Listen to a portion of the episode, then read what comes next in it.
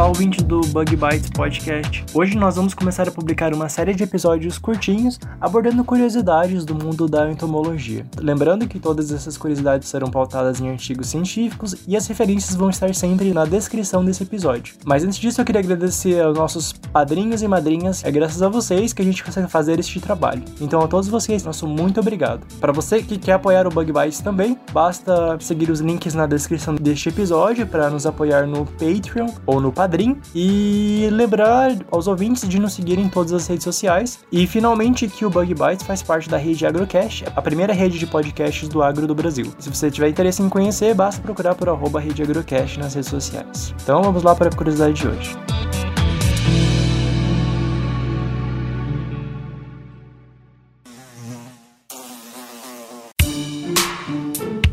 A pulga atrás da orelha.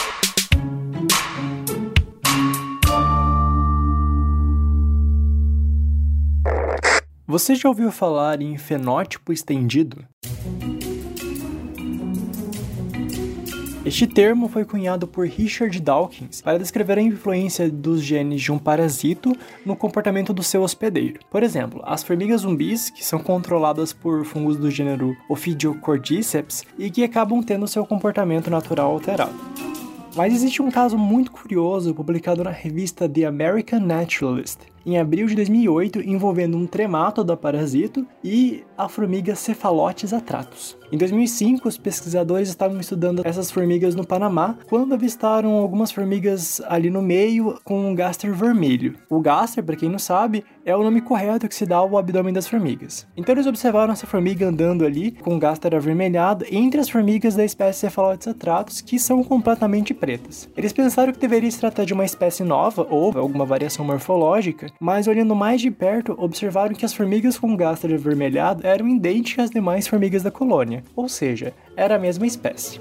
Então eles coletaram as formigas e fizeram a dissecção. Quando eles abriram as formigas com gaster avermelhado, eles observaram inúmeros ovos de parasitos. A coloração avermelhada não era decorrente da produção de algum tipo de pigmento, mas na verdade o parasita induzia o afinamento do exoesqueleto da formiga, que passava a apresentar uma coloração âmbar, e junto com os ovos no interior da formiga contribuíam para esse aspecto avermelhado. Outra característica importante das formigas infectadas é que elas passavam a andar com gaster ereto, com gaster levantado, como que para deixá-lo exposto. Os pesquisadores então hipotetizaram que o parasito estava induzindo esse comportamento nas formigas e que a alteração da coloração do gaster era para que ele parecesse ou mimetizasse frutinhas vermelhas e pudesse instigar pássaros frugívoros a comerem a formiga e garantir a dispersão do parasito. Também é muito interessante esse trabalho por evidenciar como a ciência é feita, neste caso em uma série de experimentos simples, mas elegantes. Por exemplo, para validar esta hipótese de que o parasito estava induzindo um mimetismo de frutinhas vermelhas para aves frugívoras, os entomólogos fizeram uma série de experimentos como colar grãos de areia no gaster das formigas não infectadas para ver se as formigas que estavam de fato infectadas adotavam essa postura de andar com o gaster levantado como uma forma de contrabalancear o peso exercido pelos ovos do parasito dentro do gaster. Quanto a isso, eles verificaram que não, que elas não passavam a andar com o abdômen levantado por uma questão de peso. Era mais um comportamento induzido pelo parasito mesmo. Eles analisaram ainda a reflectância da luz do gaster avermelhado e das frutas vermelhas para verificar se para predadores visuais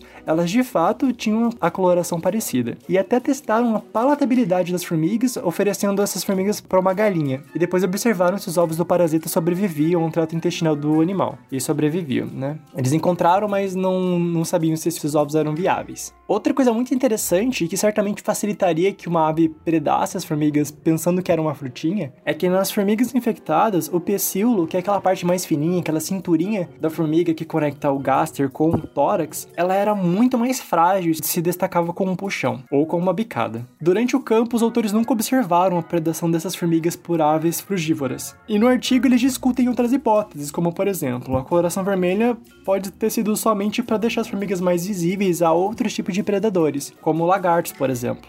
Mas o conjunto das evidências, o pecíolo facilmente destacável, a reflectância similar do Gaster e as frutas testadas, a exposição do Gaster pelas formigas infectadas. Provavelmente o parasito induz o mimetismo com frutas. Este é um caso único na entomologia e sem dúvida muito interessante. E você, já ouviu alguma coisa parecida? Já leu algum artigo com algum comportamento, alguma curiosidade similar? Comente neste episódio ou mande para a produção do Bug Bites na, em todas as nossas redes sociais. Muito obrigado e até o próximo A Pulga Atrás da Orelha.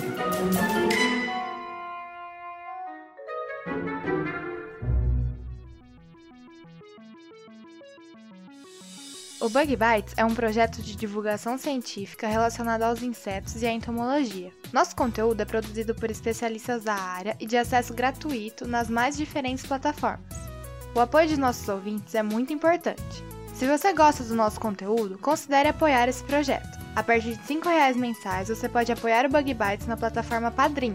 O link está na descrição do episódio.